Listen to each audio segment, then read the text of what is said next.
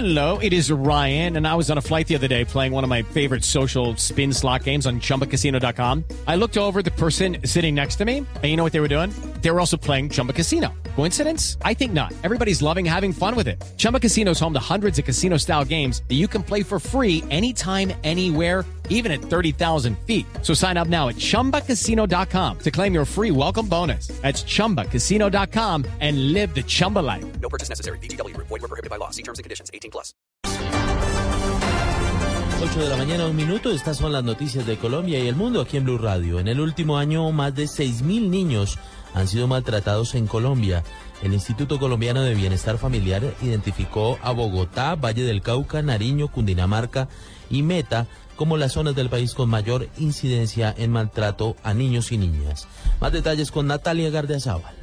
6.425 menores ingresaron en 2014 al Instituto Colombiano de Bienestar Familiar por maltrato infantil. Rocío Puerta, subdirectora de Restablecimiento de Derechos del ICBF, reveló que en los últimos tres años el instituto ha recibido 20.526 menores víctimas de maltrato infantil en el país. La violencia intrafamiliar es el primer factor que, atenta y primer elemento de riesgo que está atentando contra la paz de, de Colombia. Y es, un, es una situación que estamos trabajando y queremos erradicarla porque es un trabajo, eh, una situación grave que ha venido de generación en generación.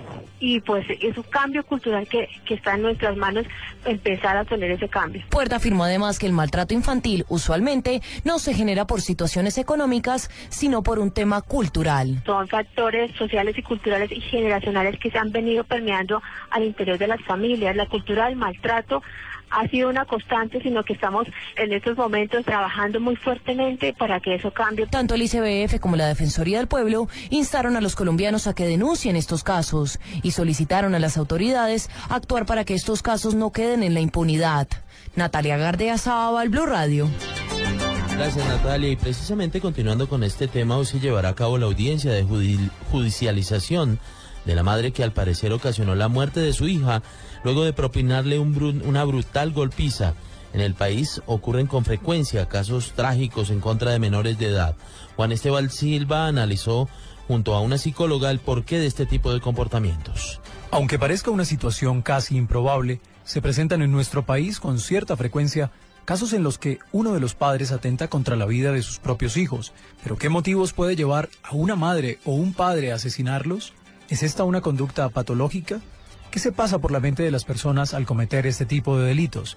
La psicóloga Claudia Jiménez responde. El estado alterado, el estado de desbalance, de desequilibrio emocional, de inmadurez emociona- emocional, eh, es el que lleva, o algunas veces también patología, que, la- las que pueden llevar a que una madre haga este tipo de manejos o tenga este tipo de acciones con su propio hijo. Colombia es uno de los países del mundo en los que más se presentan estos casos. Juan Esteban Silva, Blue Radio. En otras noticias, una importante firma estadounidense calificó a Medellín como la ciudad latinoamericana con mayor desarrollo económico. Bogotá también aparece en el listado. Información con Byron García. Medellín es la capital latinoamericana con mayor crecimiento económico, esto según un estudio hecho por el Instituto Brookings en Estados Unidos. La capital antioqueña además figura entre las 50 zonas metropolitanas con mayor desarrollo en el mundo. Luis Felipe Hoyos, vicealcalde de Desarrollo Económico, destacó lo positivo de la calificación recibida por la ciudad. dentro de las 300 ciudades que analizan, que son eh, ciudades metropolitanas, aparecen 22 ciudades latinoamericanas, eh, prácticamente las ciudades capitales más importantes y con una concentración grande en México y en Brasil. Y de Colombia hay dos analizadas, repito, Medellín en el puesto 46 y Bogotá en el puesto 88. Medellín hizo crecer en 2014 su Producto Interno Bruto per cápita en un 4,2%. En Medellín, Byron García, Blue Radio. Tras cuatro suspensiones en la audiencia de adjudicación del sistema de bicicletas públicas para Bogotá, la Secretaría de Movilidad decidió declarar desierta esta convocatoria. Simón Salazar tiene los detalles.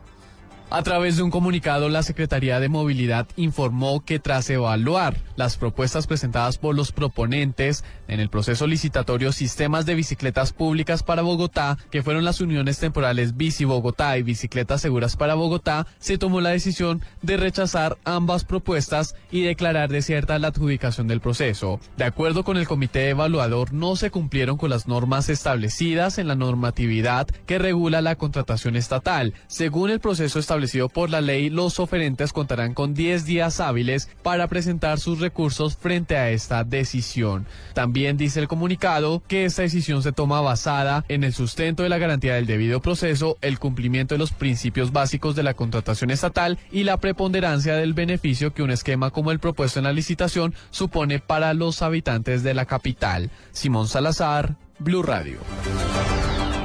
En noticias internacionales, la investigación sobre la muerte del fiscal argentino Alberto Nisman sumó un nuevo capítulo en el que aumenta la confusión sobre el caso, mientras la presidenta Cristina Fernández insiste en la hipótesis de que su muerte no fue un suicidio. Miguel Garzón. Según un comunicado de la fiscal que lleva el caso, Viviana Fein, luego de reiterados intentos por ubicarlo, la justicia prohibió salir del país a Diego Lagomarcino, el colaborador que entregó al fiscal Nisman el arma hallada junto a su cadáver y que presuntamente fue la última persona que lo vio con vida. Pocos minutos después de que se anunciara la decisión judicial, el colaborador llamó a la fiscal por teléfono para disipar las dudas sobre su paradero e informarle que estaba en la casa de un amigo. Pese a que todas las miradas están puestas en el colaborador como pieza crucial del rompecabezas, la fiscal detalló que no se ha dispuesto una custodia especial para él. El secretario general de la presidencia, Aníbal Fernández, rechazó el comunicado de la fiscal y criticó que no se le dé seguridad a Lago Marcino. Alguien que le da un arma a una persona que después termina utilizándola teóricamente para matar, eh, que se la entrega en su casa, que es la última persona que lo vio con vida, sería objeto de, de mucha atención por parte de la justicia.